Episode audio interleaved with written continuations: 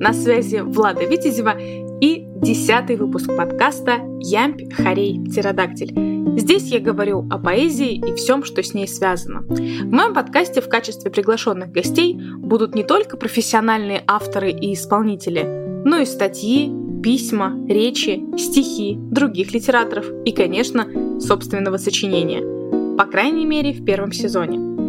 Подписывайтесь на подкаст, нажимайте на сердечки и присоединяйтесь к сообществу во ВКонтакте «Влада. Стихи и смыслы», чтобы первыми получать интересные факты о поэзии, актуальные стихи и новые выпуски подкаста. Если знаете того, кому этот подкаст может быть полезен и интересен, рекомендуйте. В этом выпуске начну разговор о том, чем классическая поэзия отличается от текстов популярных песен. При подготовке этого выпуска специально проверила научные статьи по теме использования стихов и песен.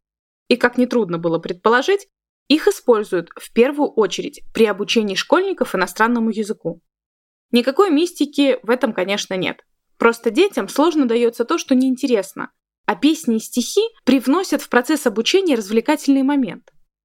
При этом стихи обычно запомнить сложнее, чем текст песни потому что песни легко подпевать как бы на автомате. А в случаях песен на стихи, рассмотренных в прошлом выпуске, при чтении изначального стихотворения невольно хочется повторить ритмический рисунок песни. С песней часто бывает так, что она может особо и не нравиться, и смысла глубокого в ней нет.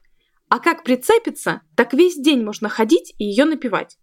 На мой взгляд, этот характерный момент очень точно отразила команда Далс клуба веселых и находчивых в своем музыкальном выступлении, когда обыгрывала прилипчивость строчки «У губ твоих конфетный, конфетный вкус».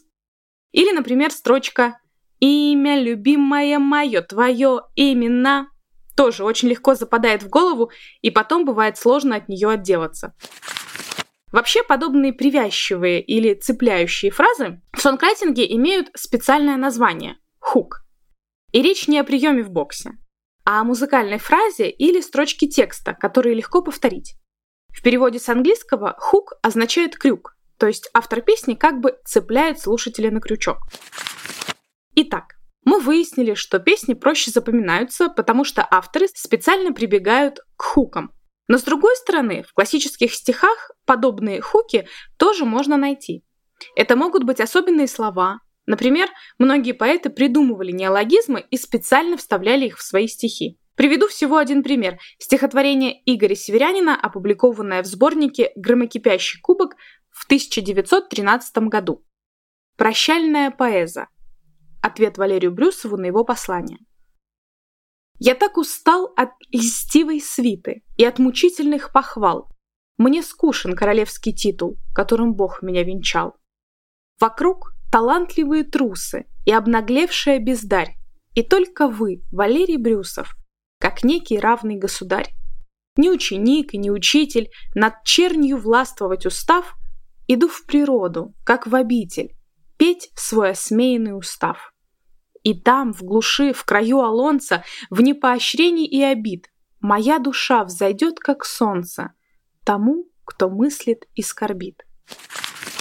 Как вы могли догадаться, в этом стихотворении неологизмом стало слово «бездарь», которое нам привычно слышать с ударением на первый слог.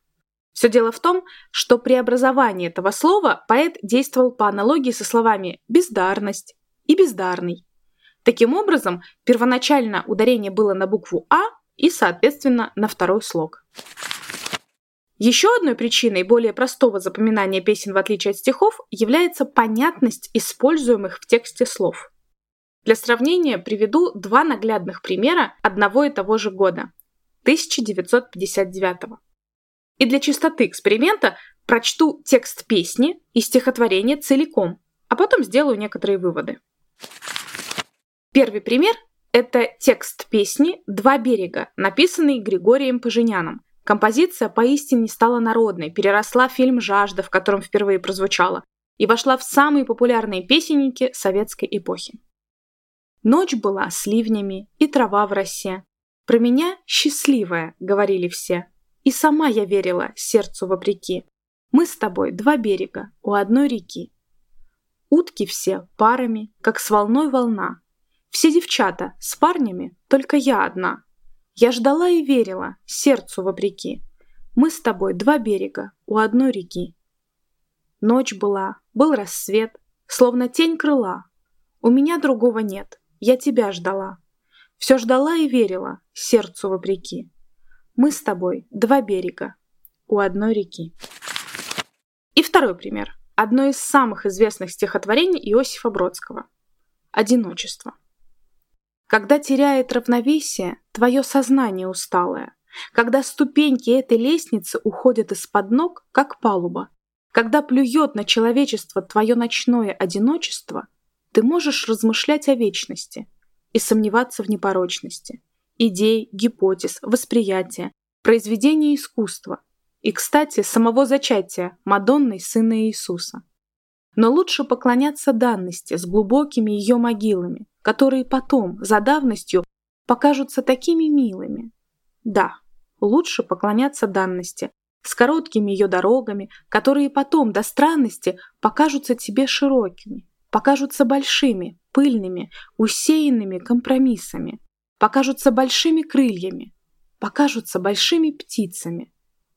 Да, лучше поклоняться данности с убогими ее мерилами, которые потом до крайности послужат для тебя перилами, хотя и не особо чистыми, удерживающими в равновесии твои хромающие истины на этой выщербленной лестнице. Думаю, что никого не удивлю наблюдением о том, что текст песни воспринимается легко. Над его пониманием не приходится задумываться. А вот со стихотворением ситуация другая. Для Иосифа Бродского не существовало устоявшихся словосочетаний и оборотов. Он оперировал огромным словарным запасом, гармонично связывая сложные и простые для восприятия слова в единое целое. Еще нужно отметить, что при поисках изящных, нестандартных рифм поэты чувствуют себя свободнее, чем авторы текстов песен, поскольку им не требуется задумываться над сложностью для пропивания используемых слов. В приведенных примерах это также хорошо слышно. В тексте песни много гласных и нет сложных сочетаний звуков. А вот в стихотворении чего стоит одно слово «выщербленный»? Его произнести непросто, что уж говорить о пении. Это наблюдение нашло подтверждение и в моей практике сонкрайтинга. В моем стихотворении было такое четверостишее. Целое разбили пополам. Вместо брызг шампанского – осколки. Снова по своим спешим делам. Только догонялки все без толку. Изначально оно меня ничуть не смущало. Образ брызг шампанского казался очень удачным, все-таки традиция открывать бутылку шампанского на Новый год близка абсолютному большинству. Но при ближайшем рассмотрении оказалось, здесь есть нюанс. Как вы могли догадаться, для пения сочетание звуков «з», «г», «ш» прямо скажем не самое удобное. Соответственно, словосочетание «брызг шампанского» для песни пришлось заменить на более удобное. Послушайте, как получилось в итоге. Целый сердец